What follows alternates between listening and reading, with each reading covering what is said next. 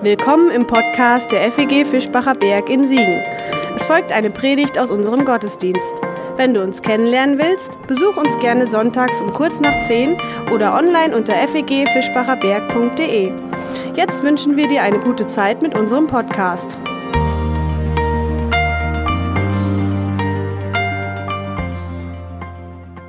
Vor einiger Zeit war ich bei einer Hochzeit, was jetzt an sich noch nichts Außergewöhnliches ist. Das kommt ja schon mal vor, dass man auf eine Hochzeit eingeladen ist und es kommt auch vor, dass man da neue Leute kennenlernt. So war das auch bei dieser Hochzeit und gegen Ende hin kam ich mit jemandem ins Gespräch, den ich zwar einerseits kannte, aber bis dahin noch nicht persönlich. Ich kannte ihn, weil äh, ich vorher die Band von dieser Person kennengelernt hatte, so eine mittelbekannte Band, die auch schon äh, ein bisschen Erfolge vorzuweisen hatte äh, und so, ein, so an der Berühmtheit äh, kratzte sozusagen. Und diese Person kannte ich, fand die Band total spannend, das, was sie da machen. Und der Sänger dieser Band, den lernte ich da kennen und wir kamen so ins Gespräch.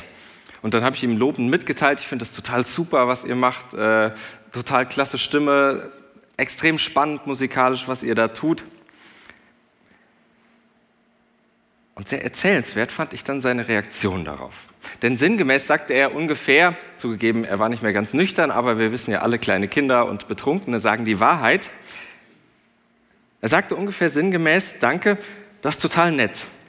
Aber weißt du, es wäre auch mal schön, wenn jemand nicht nur den Musiker, sondern auch den Menschen dahinter sehen würde.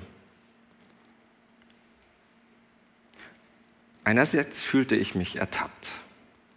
Ich habe auch nur den Musiker gesehen. Andererseits wusste ich haargenau, was er meint. Weil ich das selbst schon erlebt habe und du vielleicht auch.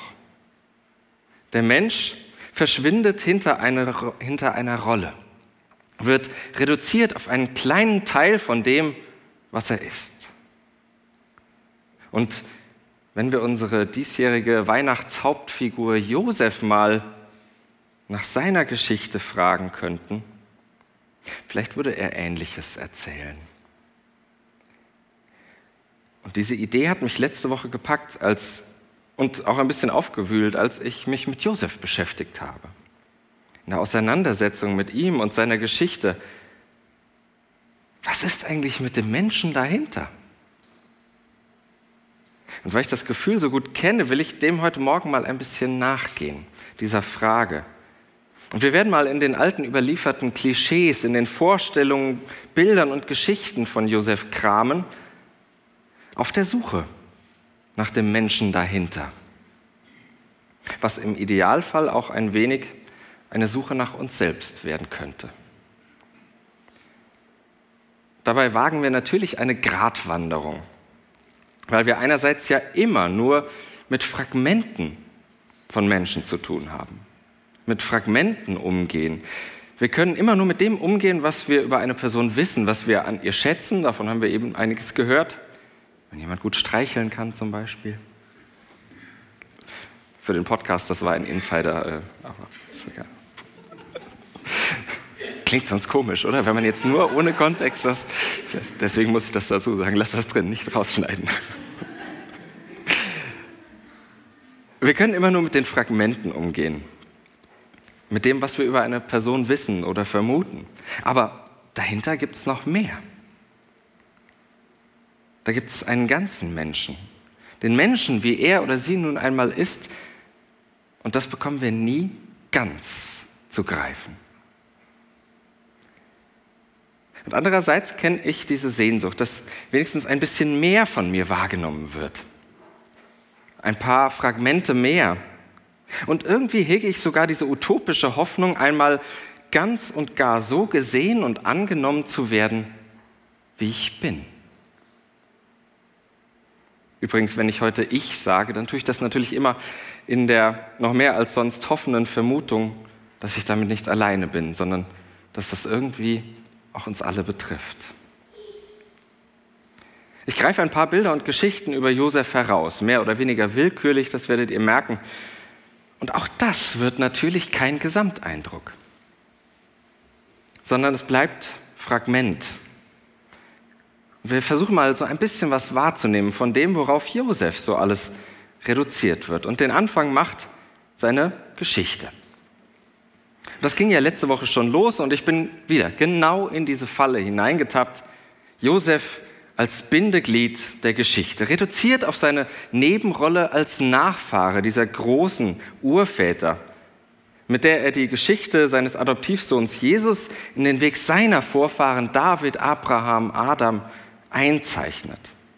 Bloß ein Bindeglied. Aber seit ein paar Tagen höre ich ihn rufen, jetzt lass das doch mal. Ich bin doch nicht nur meine Vorfahren. Und vielleicht kennst du diese Stimme. Du bist doch der Sohn von, ist das nicht die Enkelin von, das ist ja an sich erstmal gar nicht schlimm. Oft ist die Familie so ein Zuhause, etwas, womit ich mich identifiziere, wo ich mich wohlfühle, aufgehoben weiß. Gut, manchmal ist sie vielleicht auch etwas, wofür man sich ein bisschen schämt, aber sei es drum. Erstmal gehöre ich dazu. Und das ist ja auch ganz schön.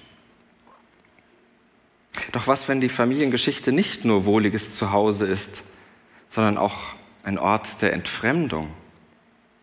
Wenn sie nicht nur Segen ist, sondern sich auch manchmal wie ein Fluch anfühlt? Vielleicht weil Kinder irgendwie das Leben ihrer Eltern führen oder sogar kompensieren müssen. Beruflich, sportlich, kulturell, gesellschaftlich. Vielleicht ist es wie ein Fluch, dass jeder diese eine Geschichte von Oma und Opa kennt. Womöglich spürst du ein beklemmendes Gefühl, weil alle wissen, wie es um die Geschwister gerade steht. Josef, nur ein Nachkomme von David, Abraham und Adam. Du, eben auch nur eine Rolle in deiner eigenen Familiengeschichte. Wie heilsam das dann ist, mal nicht ständig mit der eigenen Geschichte konfrontiert zu werden, oder? Mal einfach da sein zu dürfen, ohne dass alle über deine Eltern nachdenken, ohne dass Nachbarinnen über deine Herkunft reden, ohne dass alle deine schmutzige Scheidung im Kopf haben.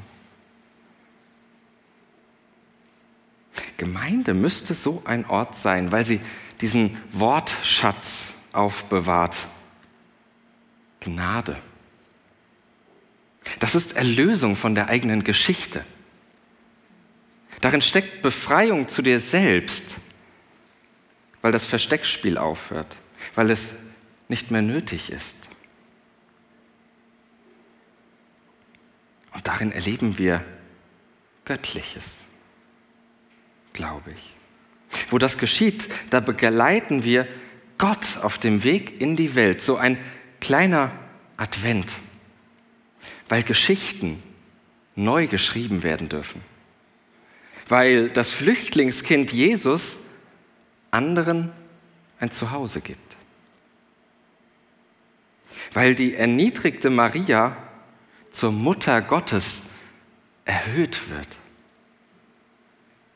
weil hinter dem Adoptivvater Josef mehr steckt als bloß eine Rolle im biblischen Schauspiel. Gnade ist, wo du nicht auf deine Geschichte reduziert wirst, wo du mehr sein darfst als deine Familiengeschichten.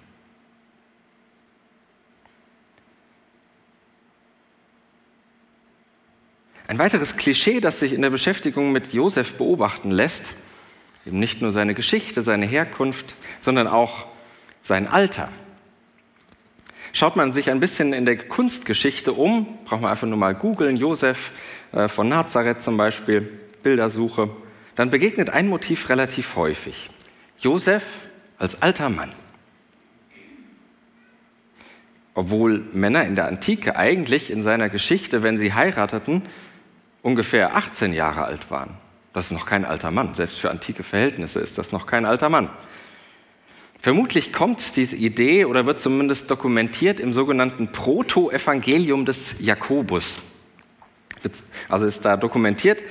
Es gab schon sehr früh andere Evangelien neben den vier, die äh, für uns aufbewahrt wurden. Die es dann ins Neue Testament geschafft haben. Andere haben es nicht geschafft und dieses stammt ungefähr aus dem Jahr 150, das Protoevangelium des Jakobus. Es heißt so Protoevangelium, weil es nicht die eigentliche Evangeliumsgeschichte erzählt, sondern sozusagen eine Vorgeschichte, nämlich die Geschichte Marias. Das ist sehr, sehr interessant zu lesen. Ihr findet einen Link dazu im Podcast und auf unserer Webseite. Jedenfalls wird da auch beschrieben, wie Josef und Maria sich kennenlernen und zusammenfinden. Und Josef sagt beim Kennenlernen Marias Folgendes in diesem Protoevangelium. Söhne habe ich bereits und bin ein alter Mann. Sie aber ist ein junges Mädchen. Ein alter Mann. Und wieder tut sich so eine Falle auf. Eine gut bekannte Falle. Geht freitags lieber in die Schule und lasst die Profis das Klima retten. Sagen die einen. Okay, Boomer, reagieren die anderen. Irgendwann mischen sich noch die sprichwörtlich gewordenen alten weißen Männer ein und fertig ist der Generationenkonflikt. Weil wir uns gegenseitig nur auf unser Alter reduzieren, anstatt zuzuhören. Aber hinter dem Alter, ob jung oder fortgeschritten, steckt auch noch ein Mensch. Ein Mensch mit Ideen und Hoffnung, mit Ängsten und Überzeugungen.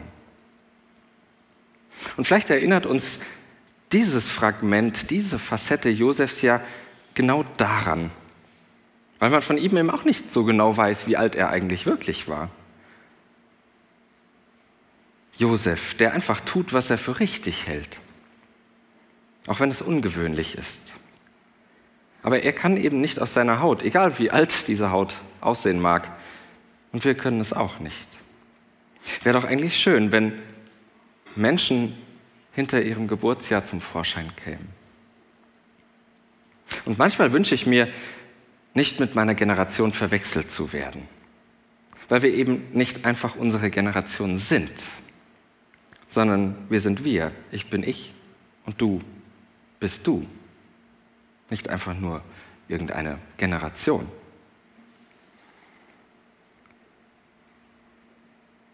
Josef. Der ist natürlich nicht nur eine Figur in der biblischen Geschichte, sondern Josef wurde dann im Verlauf sogar zum Heiligen. In den Kirchen des Ostens wurde er schon ganz früh verehrt, da hat man schon früh gespürt, da ist irgendwas. Äh, da können wir was von mitnehmen. In den westlichen Kirchen erst ein paar Jahrhunderte später, so ab dem Jahr 850 ungefähr. Einen Höhepunkt erreichte die katholische Josefsfrömmigkeit, also es gibt es auch so ein bisschen analog zur Marienfrömmigkeit, ungefähr 1000 Jahre später, im 19. Jahrhundert. Da war das äh, sehr en vogue und sehr modern. Und 1870 wurde in diesem ganzen Zuge Josef dann offiziell zum Schutzpatron der ganzen Kirche. Daneben ist er noch Schutzpatron aller möglichen Orte und Dinge für alles Mögliche. Unter anderem, das fand ich interessant, für Ehe, Familie und Jungfräulichkeit. Das fand ich eine interessante Kombination. Daher Josef reduziert auf seinen Familienstatus. Wir erinnern uns, Josef ist ja nur der Mann Marias. Das ist ja einerseits, einerseits mal wohltuend umgekehrt, dass der Mann hinter seiner Frau zurücktritt, sozusagen fast verschwindet und fast nur Beiwerk ist. Andererseits ist das noch immer erschreckend aktuell, vor allem eben andersrum. Bei gefühlt jeder Feier mit Anhang oder ohne. Ich sage es ja auch immer wieder, aber was ist das für ein Blödsinn? Ich möchte ja selbst nicht bloß Anhang sein und will auch nicht, dass meine Frau darauf reduziert wird, dass sie zu mir gehört. Na Mist, schon wieder. Naja, da muss ich bis zum nächsten Familiengottesdienst dann noch dran arbeiten. Aber auch da wieder reduziert auf den Familienstatus. Wie leicht lege ich Menschen darauf fest, wie sie Beziehungen leben oder vermissen dass sie Beziehungen nicht brauchen oder vermeiden.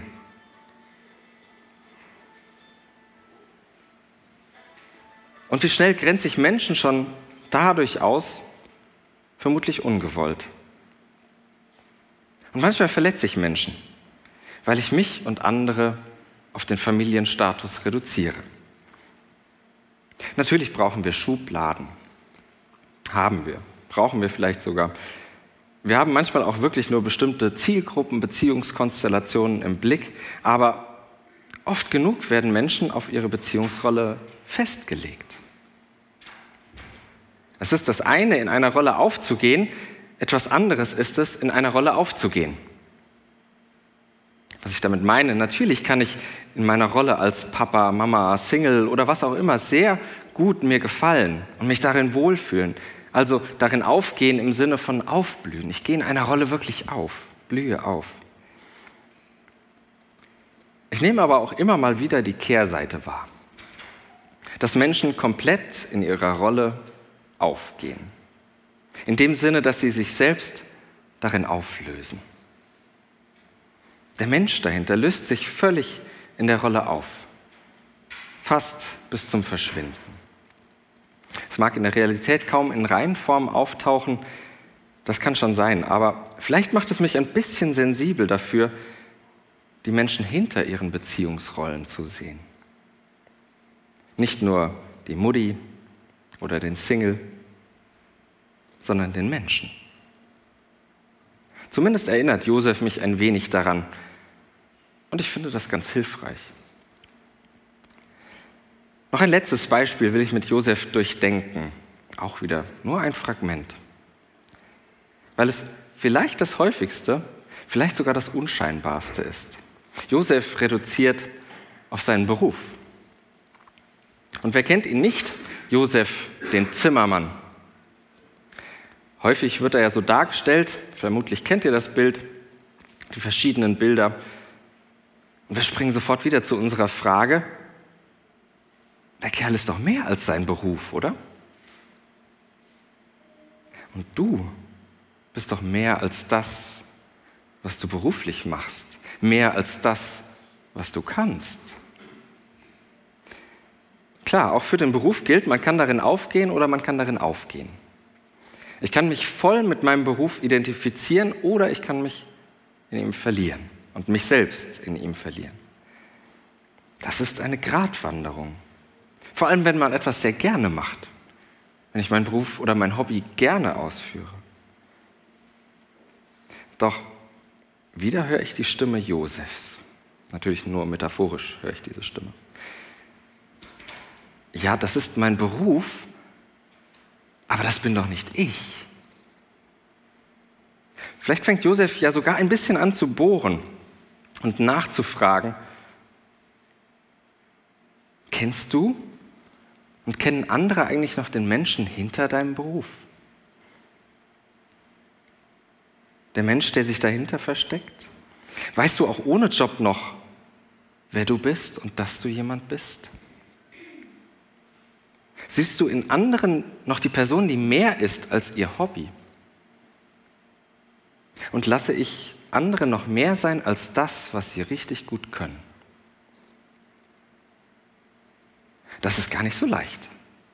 Für alle Beteiligten, für alle Seiten. Es bedeutet manchmal einen Sprung ins kalte Wasser, weil ich Menschen plötzlich von einer ganz anderen Seite kennenlerne. Weil andere dich als Menschen mal anders zu sehen bekommen. Allein wenn ich daran denke, dann macht sich ein bisschen Unsicherheit bereit. Doch könnte nicht gerade das Gemeindevölkchen einen Schutzraum bieten, um das zu leben? Ein Schutzraum, wo man echt einfach der Mensch sein kann, der man ist? So ein Gnadenort, an dem du eben nicht auf bestimmte Teile deines Lebens reduziert wirst, sei es die Geschichte, das Alter, den Status oder eben den Beruf. Mal unter uns gesagt, vielleicht sind Gemeinden manchmal gerade doch ziemlich ungnädige Orte. Wir sagen das natürlich nicht so, sondern wir nennen das Gabenorientierung. Gerade diese Woche habe ich das wieder gesagt. Gabenorientiert. Was ja ganz böse interpretiert nichts anderes heißt als, mach bitte nur das, was du gut kannst. Alles andere interessiert mich nicht, so brauche ich nicht. Böse gesagt. Meistens ist es ja so nicht, hoffe ich, aber es ist auch nicht ganz ausgeschlossen, dass das mitschwingt. Dass es auch mal so sein könnte.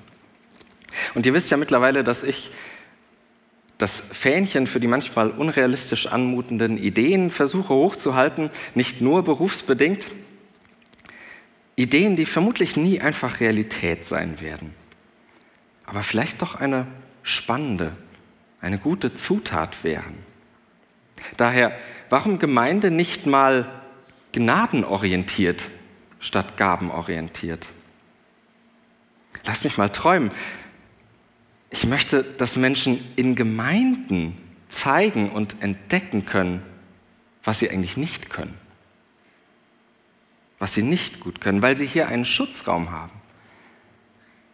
Ich wünsche mir, dass Menschen sich in Gemeinden outen, weil sie wissen, dass sie hier sein dürfen, wie sie sind. Ich träume davon, dass wir in Gemeinde einfach da sein können weil sich darin, im einfach Dasein, Gott selbst zeigt. Weil sich darin Gott selbst finden lässt, wenn wir einfach da sein können. Weil nach unserer Tradition das Göttliche sich ja ganz genau so vorgestellt hat. Ich bin einfach da. Ich bin da. Gott, der einfach da ist, wie Gott eben ist. Auch Gott. Einfach da.